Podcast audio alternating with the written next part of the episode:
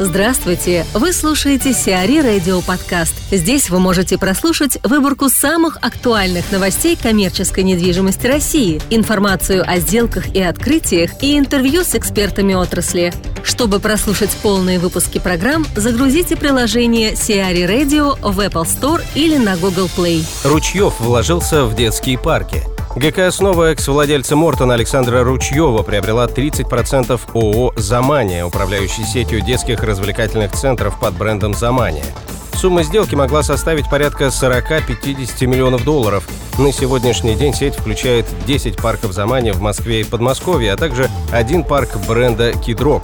Планируется, что еще 15 точек откроются до конца 2018 года, а к 2020 году сеть будет насчитывать 67 детских парков. Ольга Ясько, директор по развитию бизнеса отдела торговых помещений компании Кушман Уэйкфилд, рассуждает о трендах рынка торговых центров, развитии городов и чемпионата мира по футболу 2018. К сожалению, мы мало жили в спокойном времени для того, чтобы забыть о том, как это быстро адаптироваться к иным условиям. Но мне нравится, что появляются новые проекты. Мне нравится, что решаются какие-то задачи, которые казались трудными и практически нерешаемыми. Что придумываются там какие-то новые решения для любых причем сегментов, да, которые испытывают сложности. Если говорить о рынке там, торговой недвижимости, которым, которым я сейчас активно занимаюсь и в который я погружена, здесь, наверное, интересно то, что появляются проекты очень разных форматов, несмотря на, очень, казалось бы, не самое простое время. Причем мы же после, последние несколько лет мы видели выход крупных проектов на рынок, как Москвы, так и региональных городов. Надо сказать, что сейчас появляются и как крупные проекты, так проекты небольшого районного формата. Мне нравится, что наконец-то вот эти вот небольшие объекты начинают привлекать к себе внимание девелоперов. Потому что Изначально, если посмотреть на историю там, развития рынка ритейла, маленькие объекты появлялись небольшие, то, что называется комьюнити, вот, которые рассчитаны на район, в котором живут да, люди. Да? То есть, когда мы говорим об объектах, которых там в первичной зоне охвата, это, может быть, там 10 минут пешком живет процентов 60-80 его целевой аудитории. То есть он вот рассчитан на тех, кто живет рядом. Если раньше такие объекты были небольшими относительно, потому что просто там не хватало операторов, например, чтобы заполнить большие объекты, никто не понимал, как это все работает и так далее, то сейчас такие объекты появляются осознанно, потому что все понимают, что ехать куда-то в большой торговый центр, когда тебе нужно сходить в супермаркет и еще, может быть, купить чего-то вот для повседневных нужд, не всегда удобно. То есть мне нравится то, что я как потребитель, я понимаю, что очень много сейчас времени, внимания уделяется изучению там, изменению моих потребительских привычек и подстраиванию новых объектов под э, те нужды, которые у меня есть как у потребителя. Вот это интересная история. Мне нравится то, что хотя, наверное, не для всех девелоперов это позитивно, что придумываются какие-то новые истории для тех объектов, которые в силу разных причин сейчас не очень успешны или имеют потенциал к тому, чтобы не быть успешными в будущем, потому что были какие-то ошибки на ранней стадии, либо изменилась конкурентная среда, и теперь им приходится что-то придумывать. И это большой-большой, так сказать, интерес для увлеченных консультантов, которым приходится теперь не просто стандартные делать объекты, а придумать какие-то новые решения. Мне нравится, что потихоньку развиваются региональные рынки. Я очень, очень болею за Дальний Восток и вот ту часть, которая находится рядом с Дальним Востоком, потому что объективно много лет этот регион не получал никакого внимания, потому что было сложно развивать логистику для операторов – мне нравится, что операторы очень разных профилей сейчас рассматривают этот регион как перспективный. Я надеюсь, что мы увидим хорошие объекты, которые будут уже реализовываться с учетом тех ошибок, которые рынок э, совершил до их реализации, будут появляться в этих регионах. Это, наверное, если говорить о неком будущем, потому что такие проекты есть, и я надеюсь, что они будут реализованы. Очень трудно долго жить в пессимизме мы довольно долго живем. У нас прошлые кризисы были страшными, но быстрыми, а этот все надеялись, что он случится, там мы выйдем из него быстро, потом стало понятно, что нет, все уныли. А сейчас все понимают, ну что ж, в общем-то, жить можно и так примерно, да.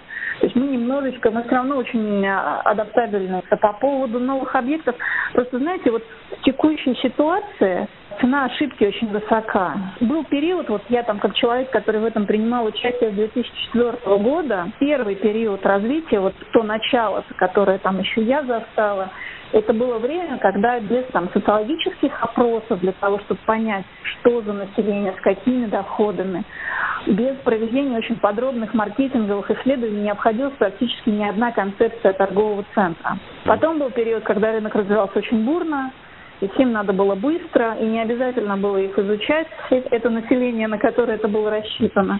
И многие пренебрегали этой составляющей.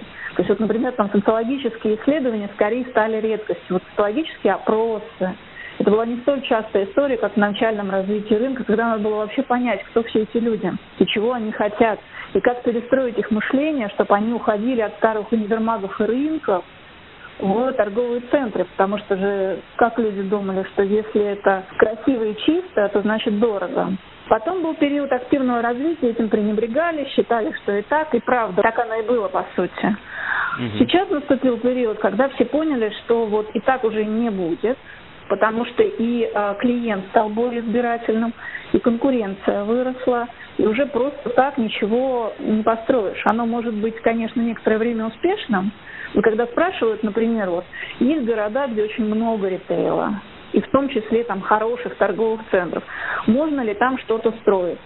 В принципе, да, это вот по поводу точки насыщения, есть ли точка uh-huh. насыщения? В принципе, можно, но надо понимать, кого вы при этом съедите. И вот в текущем рынке съесть а, всегда есть кого в любом городе. Потому что есть объекты, которые строились как объекты реконструкции, и многие люди думали, что они будут успешны просто потому, что они стоят в хорошем месте. Вот сейчас такие вещи уже не всегда работают. Появляются угу. в ряде, особенно небольших городов, это особенно чувствительно. Когда есть объект в центре, который построили по принципу как-нибудь, потому что в центре.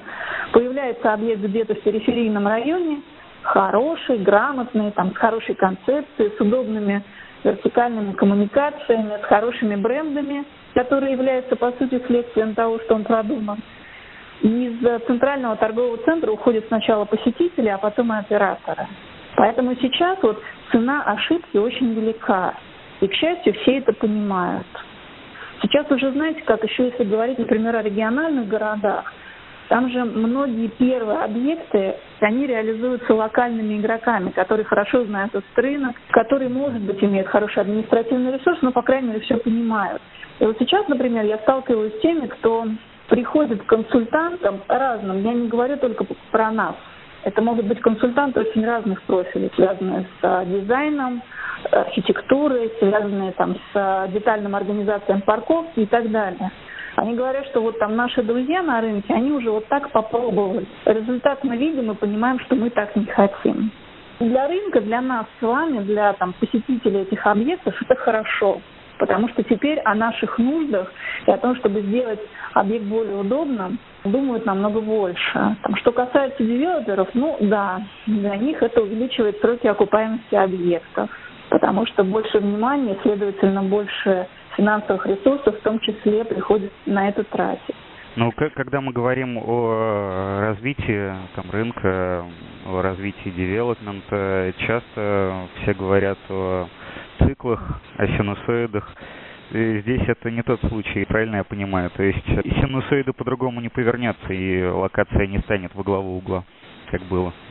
Ну, в основном циклы рынка связывают с развитием рынка. А у нас э, в большей части циклы связаны с какими-то внешними для рынка явлениями. Они могут совпадать. Mm-hmm. Потому что мы понимаем, например, что, наверное, даже если бы не было там текущего кризиса, то в ряде городов все равно бы наступило вот, вот это вот движение рынка там в немножко другую сторону, обновление его. Когда мы изучаем, например, разные города с развитыми рынками, которым там больше 10-15 лет, то мы понимаем, что вот им пора пройти некую реновацию, обновление, потому что есть объекты, которые совершенно не соответствуют ни потребностям целевой аудитории, которые не соответствуют новым реалиям рынка, запросам потенциальных арендаторов и так далее.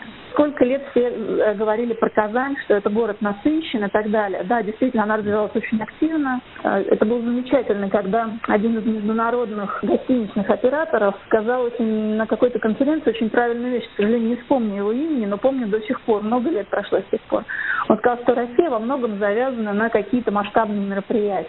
Развитие многим городам дает э, какие-то мероприятия, там, тысячелетие Казани, там, Олимпиада в Сочи и так далее, и так далее. Сейчас это чемпионат мира по футболу. То есть у нас иногда развитие рынка локального всех сегментах, надо сказать, связано скорее вот не с логичным развитием рынка, а с какими-то вот внешними там кризисами, какими-то глобальными событиями, которые связаны вот с такими спортивными или культурными мероприятиями страны. Вот там я говорила про Казань, там тысячелетие mm-hmm. Казани. Там город обновлялся, много чего строилось. Потом решили, что Казань все перенасыщена, и можно про нее забыть. А сейчас выясняется, например, что там много устаревших объектов, что город развивался, что появились, появились новые места для развития объектов и так далее. То есть вот здесь есть естественные циклы рынка, а есть еще то, что все время бьет по рынку с внешней стороны. Поэтому вот он всегда развивается как-то так. Развивается вроде как и сам, но иногда получает либо, знаете, как у нас синусоида она неровная получается. То у нас, значит, эти колышки, они немножко сжатые, то мы их растянули немножко, в зависимости от того, что происходит с внешней средой. А верите в развитие Саранска? Я верю в то, что благодаря этому чемпионату город получит определенное развитие. То есть для жителей это будет хорошо. Город приведут в порядок, немножечко там, позаботиться об инфраструктуре. К чему это приведет дальше, во многом зависит от города самого, и от того, что будет происходить внутри. Потому что, знаете как, вот у нас там случилась Олимпиада в Сочи, да, там очень активно развивалась вся инфраструктура, спортивная, гостиничная и торговая в том числе. Сейчас очень много про это говорят, сейчас очень активно развивается внутренний туризм. А интересно, что было бы в Сочи, если бы у нас не случилось санкции, например, когда внутренний mm-hmm. туризм для многих жителей страны стал единственной доступной возможностью просто отдохнуть. Что бы было в Сочи, зависело бы, наверное, от того, какую политику приняли и что бы делали внутренние игроки.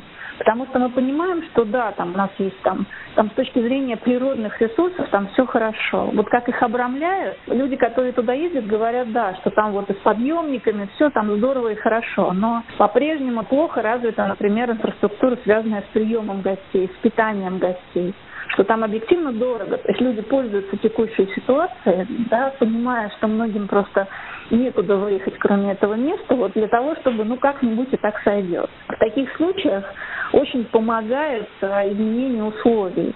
И я надеюсь, что все-таки в Сочи, Сочи будет продолжать развиваться, а не замрет на том уровне, который есть. По поводу Саранска и чем он может привлекать, ну вот опять же, будут ли поддерживать то, что уже создано? Будут ли прикладывать какие-то усилия для того, чтобы привлекать к этому э, внимание россиян из разных там сфер, спортивные или еще какой-то? С одной стороны, городу дают некий толчок для развития, с другой стороны, воспользуется этим город и его жители или нет, это вот Хотелось бы, чтобы воспользовались. Хотелось бы. Потому что я за то, чтобы там развивались не только Москва и Санкт-Петербург, но и другие города, потому что у нас много прекрасных городов. Но вот когда, например, я как человек, который очень любит путешествовать и является, в принципе, патриотом своей страны, нисколько этого не стесняет, когда я стою перед выбором, куда поехать путешествовать и что посмотреть, мне бы хотелось путешествовать по своей стране. Но я понимаю, что это настолько дорого, и настолько не всегда комфортно, что иногда я делаю выбор там в пользу других стран, к сожалению. Я там путешествовала с удовольствием там по Камчатке, получила массу удовольствия, но я понимаю, что если бы не друзья, которые меня там принимали и помогали мне в моем путешествии, то, наверное, мне было это не по карману.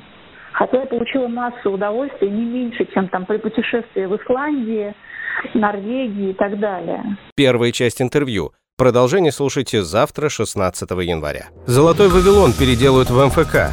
ТРЦ «Золотой Вавилон» перестроят в многофункциональный комплекс с озелененными террасами. В ходе реконструкции на фасадах ТРЦ появится подсветка алюминиевых панелей.